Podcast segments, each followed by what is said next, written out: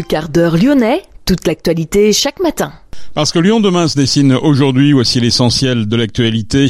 En ce mercredi, nous sommes le 25 janvier. La mairie de Charlie annonce s'engager à retirer les 11 vitraux de l'église de la ville, signés par Louis Rib, le père dont les actes de pédocriminalité sont connus depuis un an. Le collectif Oui au train de nuit sur Lyon et en Auvergne-Rhône-Alpes rappelle les engagements pris par le président Emmanuel Macron en matière de train de nuit. Dans cette édition, nous partirons à la découverte de Capucine et Gaston, un restaurant boutique traiteur engagés tant dans l'écologie que dans le social. Nous verrons pourquoi avec le reportage de Madeleine Clunia. Un restaurant à l'enseigne Coco va s'installer à Lyon, à la gare des Brotteaux, dans ce haut lieu du patrimoine lyonnais. Le plat qu'a présenté Naïs Pirolet au Bocuse d'Or pourrait bientôt être euh, proposé dans les cantines. C'est en tout cas la volonté de la ville de Lyon. Lyon demain, le quart d'heure lyonnais, toute l'actualité chaque matin Gérald de Bouchon. Bonjour à toutes, bonjour à tous. Euh, habituellement activé le premier mercredi du mois, attention, les sirènes d'alerte à la population vont retentir aujourd'hui, jeudi et vendredi dans plusieurs communes du Rhône. Il s'agit, précisons-le, d'un test, donc pas de panique. Pour ce mercredi, ce sera à Givors à 9h, à Montagny à 10h30, à Brignais à 14h et à Chaponneau à 15h30. Le maire de Charlie s'engage à retirer les 11 vitraux de l'église de la ville si la demande en est faite, car ces vitraux sont ceux du père Louis Rib, dont les actes de pédocriminalité sont connus depuis un an. La mairie de Charlie veut apporter également son soutien aux victimes par la mise en œuvre de mesures susceptibles de leur permettre d'obtenir réparation et de ne pas souffrir davantage, a expliqué Olivier Arrojo, le maire de la commune. L'association Bibré France et le collectif des victimes de Louis Rib ont lancé une pétition pour demander le retrait des vitraux réalisés par ce prêtre dans plusieurs villes. Une séance de travail est programmée demain jeudi avec les deux associations pour examiner le cas de Charlie. Des décisions pourraient être prise dans la foulée.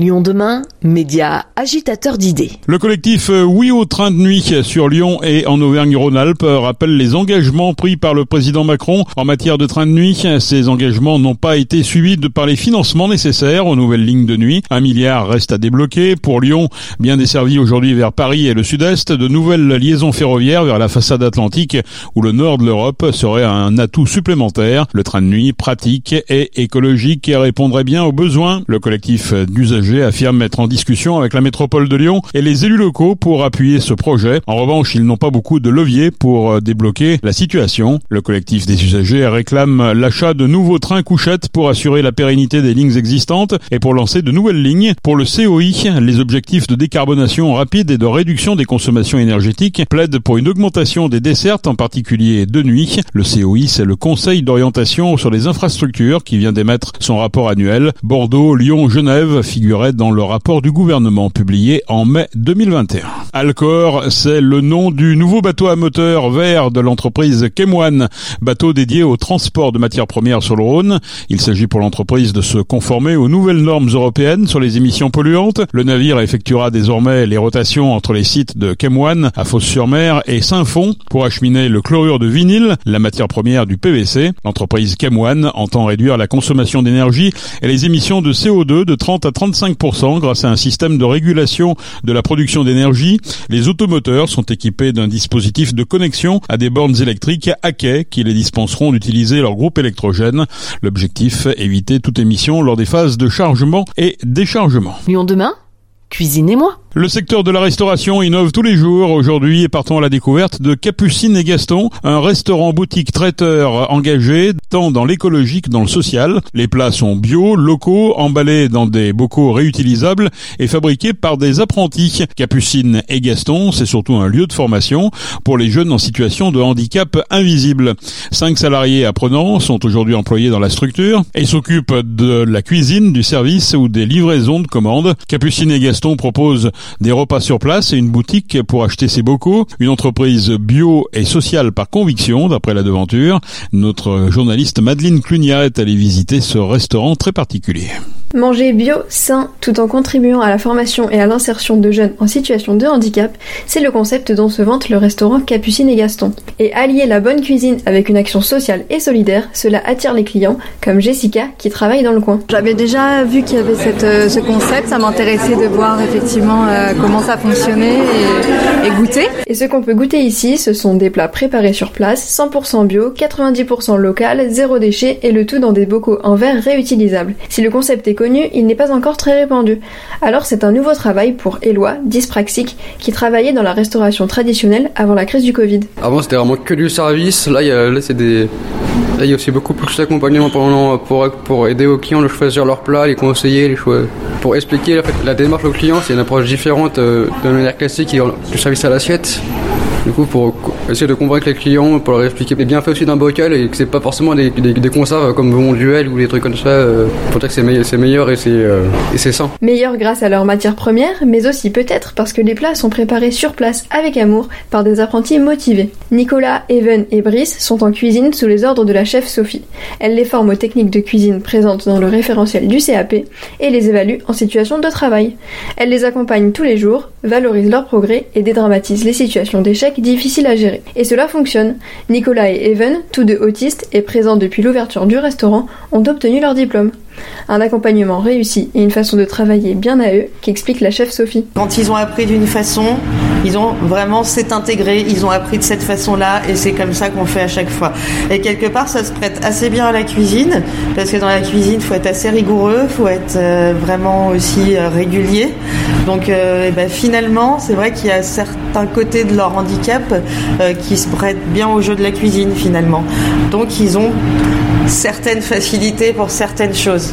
Et donc ça, faut le mettre en avant. On met toujours, euh, bah voilà, ce qui est facile en avant en premier, et puis petit à petit, on va aller vers des choses qui sont moins naturelles et plus difficiles pour eux. Une pédagogie travaillée auprès des apprenants qui tient à cœur à Jean-Christophe Guidolet, le fondateur de l'établissement. La formation, c'est un sujet important parce que ça leur permet, nous, ça nous permet de leur de les valoriser en leur validant des choses, mais des vraies choses, des compétences inscrites dans des titres. Et euh, c'est là-dessus où ça marche vraiment parce qu'ils nous disent mais euh, ah bah vous me dites que je sais faire ça et à l'école j'ai toujours été mauvais.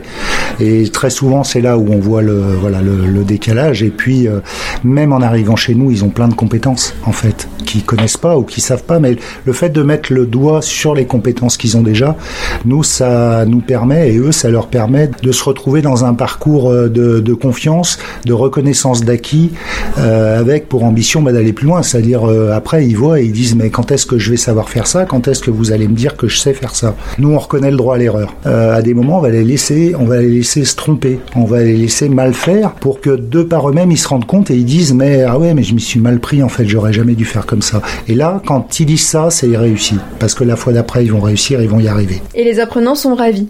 Julien présente des difficultés cognitives et travaille chez Capucine et Gaston en tant que livreur depuis un an et demi. Il explique qu'il s'épanouit dans son métier. C'est une entreprise où on a on a beaucoup d'autonomie et, euh, et, puis aussi euh, beaucoup de confiance et euh, ça ça permet aussi d'acquérir aussi en compétences. Et puis voilà, c'est pour moi, c'est tout bénéf. Depuis que je suis arrivé ici, franchement, j'ai appris à une technique de, travail que, que je connaissais pas, qui moi m'a vraiment permis de gagner en confiance et puis aussi en maturité. Des salariés heureux et des clients qui mangent bien, Capucine et Gaston a tout pour réussir. Il ne leur manque plus qu'à se faire connaître de plus en plus. Ils proposent d'ailleurs des prestations de traiteurs pour des événements.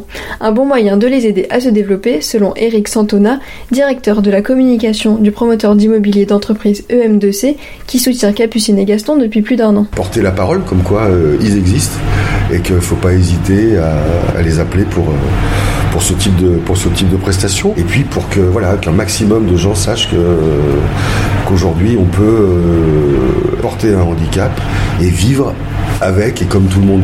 L'idée c'est ça, c'est que le mot d'inclusion un jour on n'en parle plus. Euh, aujourd'hui, on est obligé de définir ça parce que c'est neuf, les lignes commencent à bouger de plus en plus vite, mais c'est encore timide. Donc, euh, il faut multiplier les, effectivement les, occasions de faire connaître, faire savoir. Et, tous ces moyens-là sont à inventer. on va essayer de le faire ensemble. Capucine et Gaston sait que beaucoup de jeunes atteints d'un handicap invisible aimeraient travailler ici. À terme, Jean-Christophe Guidolet aimerait en embaucher plus pour leur permettre de découvrir leurs compétences. En attendant, laissons le mot de la fin à Nicolas, qui a obtenu son diplôme grâce au restaurant. Je dirais merci. Capucine et Gaston, ouvert du lundi au vendredi, place des docteurs Charles et Christophe Mérieux, dans le 7e arrondissement, c'est juste en face de la halle Tony Garnier. Le groupe Paris Society, récemment racheté par Accor, est connu pour ses restaurants et ses terrasses dans des lieux emblématiques. Monsieur Bleu au Palais de Tokyo à Paris, Perruche sur le toit du Printemps à Paris toujours, ou encore le Piaf à Mégève. Notez que l'enseigne Coco va s'installer à Lyon dans un haut lieu du patrimoine, la gare des Brotteaux. La décoration des lieux sera imaginée par l'architecte d'intérieur Corinne Sachaud, déjà à l'origine de la décoration intérieure du restaurant Coco à Paris. Plus de 80 personnes devraient constituer l'équipe lyonnaise en gare des Brotteaux.